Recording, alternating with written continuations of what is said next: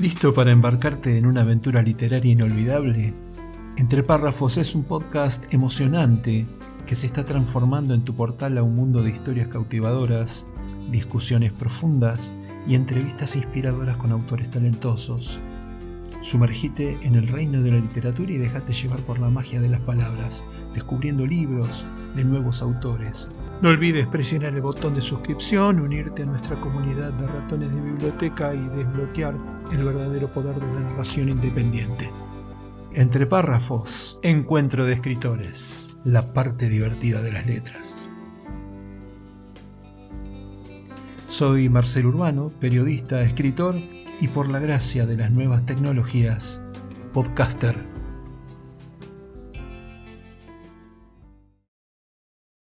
Hola, ¿qué tal? Bienvenidos a este nuevo episodio extra de Entre Párrafos Hoy daré lectura a textos correspondientes al capítulo 1 de la novela Mundo de las Sombras del escritor mexicano Luis Daniel Ramos, a quien presentamos en el podcast anterior. Capítulo 1 Perdido Lo primero que el pequeño pudo ver al despertar fue un bosque el cual se encontraba sumido en una terrible oscuridad.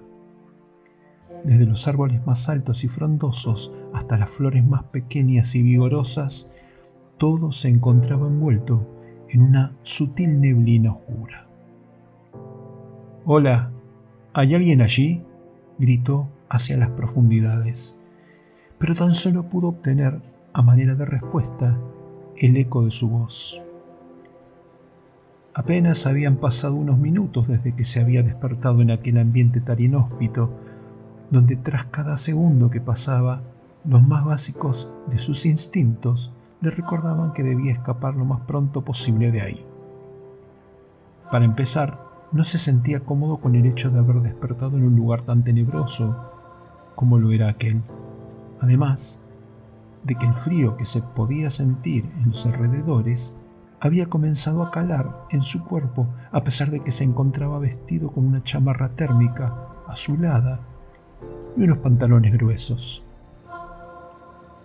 Explorando las inmediaciones con su mirada y sin atreverse a moverse un solo centímetro del lugar en donde estaba, el pequeño murmuró para sí mientras veía salir el vapor de su boca temblorosa. Ma maldición. Continuó tras unos segundos ¿Dónde se supone que estoy? Sus ojos apenas podían distinguir las siluetas de los árboles. No tengo idea de cómo llegué aquí, añadió. Y, aún más importante que eso, ¿por qué no puedo recordar quién soy? El simple hecho de no poder recordar su nombre lo hizo entrar en pánico. Asustado, intentó recordarlo de nuevo, pero no importó por cuánto tiempo trató su mente no parecía tener las intenciones de querer revelarle nada. Crack. El crujir de algunas ramas interrumpió su pensar. A lo lejos, saliendo de entre los tallos de los árboles, pudo ver una figura entre bestial y humanoide que caminaba a tropezones en dirección suya, la cual al encontrarse envuelta en la sombra producida por la espesura de los alrededores, daba un aspecto bastante misterioso e intimidante. Gran parte de su cuerpo se camuflaba a la perfección con el entorno, impidiendo que alguien pudiera tener una imagen clara de su apariencia. Disculpe, gritó el pequeño, ¿me podría decir dónde estamos? Su voz era trémula a causa del frío que aún persistía arraigado en su cuerpo. La silueta que salía de entre las arboledas Continuó con su andar entrecortado sin responderle, provocando que el muchacho experimentara una sensación ominosa. ¡Glup! El joven no pudo evitar tragar una gran cantidad de saliva al ver sus acciones. Quizá era por la situación en la que se encontraba o por aquel silencio perturbador, pero de alguna manera u otra pudo comprender que algo se encontraba mal y, sin necesidad de pensarlo, por segunda ocasión, su cuerpo comenzó a correr por instinto en la dirección contraria a la de la silueta. Justo en ese momento, el rugido de una bestia resonó en las cercanías.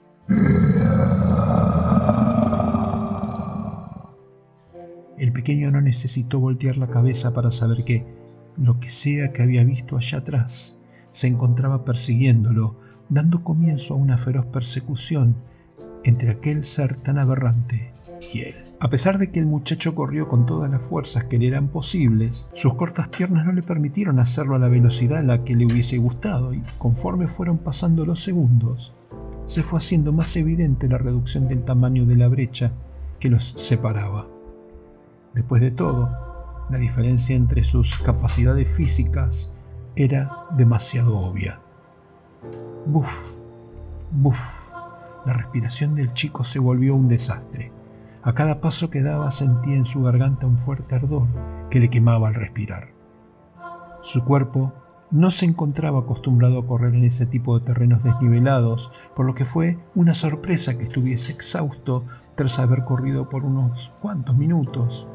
Pero incluso si hubiera sido el caso, en cada una de las ocasiones en las que parecía que no lo lograría, se obligaba a sí mismo a seguir avanzando. Al mismo tiempo, por algunos cuantos metros por detrás del pequeño, se podía ver la figura ennegrecida que le había estado persiguiendo hasta ese entonces, corriendo en sus cuatro extremidades, tal como lo haría cualquier bestia salvaje. Con la única diferencia de que sus expresiones no parecían ser las de un animal, ya que en su rostro se podía ver reflejado cierto placer al ver a su víctima horrorizada. Después de unos cuantos minutos sucedió lo inevitable. La bestia redujo la distancia que los separaba de su presa y lo sostuvo con uno de los brazos por el aire. El muchacho por su parte no tuvo las fuerzas suficientes como para poder liberarse de su agarre y, en cambio, tan solo se limitó a ser zarandeado de un lado a otro sin tener la oportunidad de impedirlo. Asimismo, tras haber sido estrellado contra el suelo un par de veces, su mirada había empezado a volverse borrosa, pero no lo suficiente como para que pudiese evitar ver al monstruo que tenía por delante. Su complexión se asemejaba a la de un humano, pero el aura oscura que emanaba de su cuerpo le daba la sensación al pequeño de que no se encontraba viendo a una persona. Además, por el rabillo de sus ojos, alcanzó a ver que sus extremidades eran parecidas a las de un animal. Un monstruo, pensó horrorizado. De pronto, interrumpiendo su línea de pensamientos, se percató de que la bestia lo miró directo a los ojos con una mirada burlesca mientras decía lo siguiente. Humano, yo serlo solía. Continuó diciendo la criatura. Personas existir ya no. Muere. Su voz era tan escalofriante como para infundir un profundo temor en los corazones de quienes llegasen a escucharla, por lo cual no era una sorpresa que el joven, al cual sostenía la bestia, se hubiese quedado paralizado del miedo al escucharle decir tales palabras amenazadoras. Pero justo cuando todo parecía perdido para el muchacho, sucedió algo extraño. En lo más profundo del bosque brotó un tenue destello de luz blanquecina, tan pequeño que a menudo podría llegar a ser ignorado por quienes lo llegasen a ver si no le prestaran la suficiente atención. En ese momento la criatura enmudeció, pues, pues a pesar de que se encontraba aterrorizando a su presa para divertirse, pudo sentir como sus instintos le avisaban del peligro que se avecinaba hacia su dirección. El resplandor anterior se fue volviendo cada vez más poderoso hasta que en solo cuestión de segundos logró inundar todo en las inmediaciones con una cálida sensación que contrastaba con la fría espesura del bosque. Viéndose arrinconada, la bestia no tuvo más opción que arrojar al muchacho y correr por su vida, ya que, si fuese demasiado codiciosa y decidiera llevarlo consigo, existiría la posibilidad de que no pudiese escapar del alcance de esa luz. ¡Ugh! El pequeño se sintió dolorido tras haber sido arrojado pero no desperdició la oportunidad que se le había presentado. Echó a correr al instante, como alma que se la lleva el diablo, hacia la dirección en la que se originó el brillo anterior con la esperanza de que allí encontrase a alguien con la capacidad para enfrentar al monstruo que lo hostigaba. Sin embargo, al llegar no pudo encontrar a nadie. Frente a él se hallaba una llanura, sobre la cual tan solo se encontraba un inmenso templo construido con piedra caliza y unas escalinatas que daban hacia el interior. A pesar de que el lugar lucía lo bastante resistente como para soportar la mayor de las tormentas, el hecho de que tuviese un aspecto abandonado le provocaba un vago sentimiento de inseguridad al joven. Mientras se hallaba pensando en lo que debería de hacer a continuación, escuchó de nuevo aquel rugido con el que estaba familiarizado. La mirada del joven se tornó por instinto hacia los árboles que se encontraban a su espalda y, a pesar de que no pudo distinguir nada de ellos, éste aún siguió mirando por unos cuantos segundos más sin pestañear. Tap, tap. Conforme los sonidos de pisadas se fueron volviendo cada vez más evidentes, su corazón comenzó a latir a un ritmo incontrolable a causa del temor que el chico sentía hacia el monstruo que lo estuvo persiguiendo minutos antes. Aunque se era reacio a adentrarse en el templo, él no podía negar el hecho de que si se quedase en el exterior, las probabilidades de que se encontrase de nuevo con aquella criatura tan terrorífica aumentarían, por lo que, tras haberlo considerado por poco tiempo, terminó por dar media vuelta sobre sí mismo y se apresuró a la estructura de piedra. Lo primero que vio al subir por las escalinatas fueron los 14 enormes pilares cincelados que sostenían la estructura total del edificio, distribuidos de una manera tan precisa que, si alguno de ellos llegase a faltar, podría alterar por completo el balance de la obra arquitectónica. Una vez que hubo cruzado el umbral, se percató de que el lugar se encontraba vacío, con la única excepción de que justo en el medio de la habitación se hallaba lo que desde su perspectiva parecía ser una estatua derruida de alguna deidad olvidada y justo por debajo de la misma había un atril sobre el cual reposaba una larga y delgada espada, tan blanca como la nieve y tan pura como los cielos, lo cual, por alguna razón, le daba la extraña sensación al pequeño de que incluso si el mundo se llegase a terminar en esos instantes, esa espada permanecería igual, imperecedera inmutable, pues esa era la verdadera esencia y no era algo que cualquiera pudiese cambiar a su antojo. Asimismo, a un lado del arma se destacaba un texto casi ilegible tallado en el altar. En los tiempos antiguos se contaban historias acerca de valientes y fieros caballeros que se enfrentaron con bravura a los así nombrados por la madre de todo lo existido y por haber hijos de la noche.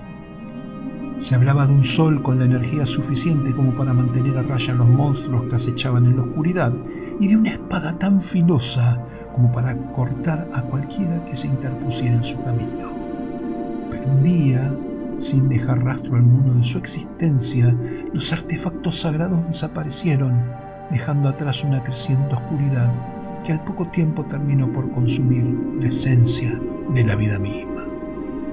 Después de tanto tiempo, un rayo de esperanza surgió en nuestros corazones cuando pudimos recuperar una de las reliquias sagradas de aquella criatura tan temible, pero para nuestra desgracia, ninguno de los que logramos sobrevivir fuimos capaces de desatar su poder. Aquellos que aún permanecemos con vida, no podemos evitar preguntarnos si llegará el día en el que alguien sea capaz de empuñar a valentía, con firmeza y de recuperar la esperanza perdida sobre estos páramos abandonados. Aún así, el mensaje era breve, la información contenida en el atril seguía siendo bastante densa. La sangre abandonó el rostro del pequeño, quien, en una última instancia, se dio cuenta de los peligros que albergaba aquel mundo tan extraño. ¿Qué clase de broma es esta? dijo conteniendo sus lágrimas. Por más que el muchacho quisiera tirarse al suelo y hacer un berrinche, quejándose de lo injusta que era su situación, muy en lo profundo de su ser sabía que aquello no resolvería sus problemas y que, por el contrario, podría llegar a agravarlos. Ya más tranquilo, recordó que aún se encontraba en peligro y tras dejarse llevar por su inmadurez, tomó la espada que yacía en el altar, la cual había resultado ser tan ligera que incluso un niño como él pudo levantarla con facilidad. Solo pudo ver la emoción reflejada en su rostro en cada una de las ocasiones en las que agitó la espada de un lado a otro, mientras simulaba un enfrentamiento en contra del monstruo, con el que se encontró instantes después de haber recobrado la conciencia. Además, mientras jugaba con el arma, se percató de que era más filosa de lo que parecía, ya que inclusive el más ligero de sus movimientos provocaba que el viento se partiese a la mitad. Emocionado gritó lo siguiente, Ahora sí, demonios, vengan a por mí si les dan las agallas. Casi tan pronto como las palabras salieron de su boca, escuchó el bramido de una bestia en las cercanías. A pesar de que el miedo se vio reflejado en su expresión, al tragar una gran cantidad de saliva, prefirió optar por mantener una postura defensiva tras haberse dejado llevar por la falsa ilusión de seguridad que representaba el arma en sus manos. Por otra parte, el hijo de la noche lucía bastante molesto cuando interrumpió en el lugar y como si hubiese aprendido de sus errores anteriores, sin perder el tiempo, se abalanzó con ferocidad a su presa. Los ojos del pequeño estuvieron a punto de salirse de sus cuencas al ver las acciones de su oponente. El poco valor que había logrado conseguir terminó por desmoronarse al recordar que el arma que sostenía no serviría de nada si no tenía las cualidades adecuadas para portarla. Asustado como se encontraba, retrocedió a trompicones unos cuantos pasos, pero al hacerlo no pudo evitar que sus piernas temblaran por el miedo y terminó cayendo. Cuando pudo conseguir el coraje suficiente como para levantar su cabeza ya había sido demasiado tarde, pues frente a él, a tan solo unos cuantos centímetros de distancia, se encontraban las temibles fauces de la bestia a punto de devorarlo. Pero lo que se suponía que tenía que haber pasado no sucedió. En cambio, el chico escuchó un lastimoso chillido por parte de la criatura, quien terminó con la espada clavada en el cuello y tras haber exhalado su último aliento, desapareció junto con el viento.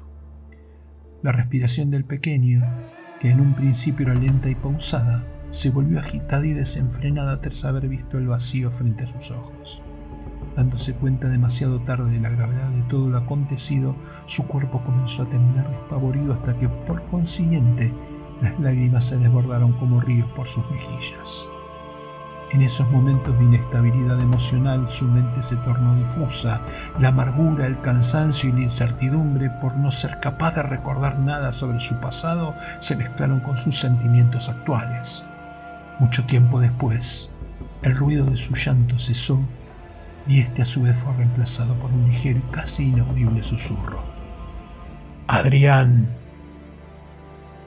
Algunos de sus recuerdos aparecieron en sucesión por su cabeza. Sigue. Quizá fuese porque logró recuperar parte de sus memorias perdidas, o porque ya no le quedaban más lágrimas por derramar, pero en lugar de seguir lamentándose, se incorporó sobre sí mismo tras haber suspirado. Su mirada denotaba seguridad y en ella no quedaba rastro del miedo que había sentido minutos antes. El muchacho parecía haber comprendido que, si quería recuperar el resto de sus recuerdos y escapar de aquel mundo tan extraño, se vería forzado a enfrentarse a todas las dificultades que se interpusieran en su camino.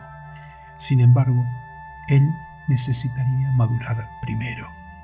Unos instantes después de que se parara, tomó la espada por su envergadura y comenzó a blandirla de nuevo, con la única diferencia de que en esta ocasión ya no lo hizo como un simple juego para entretenerse, sino como algo necesario para sobrevivir. Hasta aquí los textos correspondientes al capítulo 1 de la novela Mundo de las Sombras del escritor mexicano Luis Daniel Ramos, a quien presentamos en el podcast anterior. Espero lo hayan disfrutado como yo.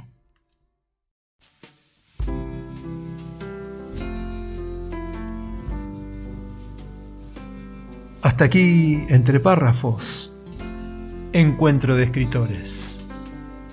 Un podcast emocionante sobre literatura independiente, Aquí estarás descubriendo libros donde las palabras cobran vida y las emociones desbordan. Unite a nuestra comunidad y descubrí la magia de la literatura en cada episodio. Suscríbete ahora y comienza tu viaje literario. Soy Marcelo Urbano, periodista, escritor y por la gracia de las nuevas tecnologías, podcaster. Espero en el próximo programa.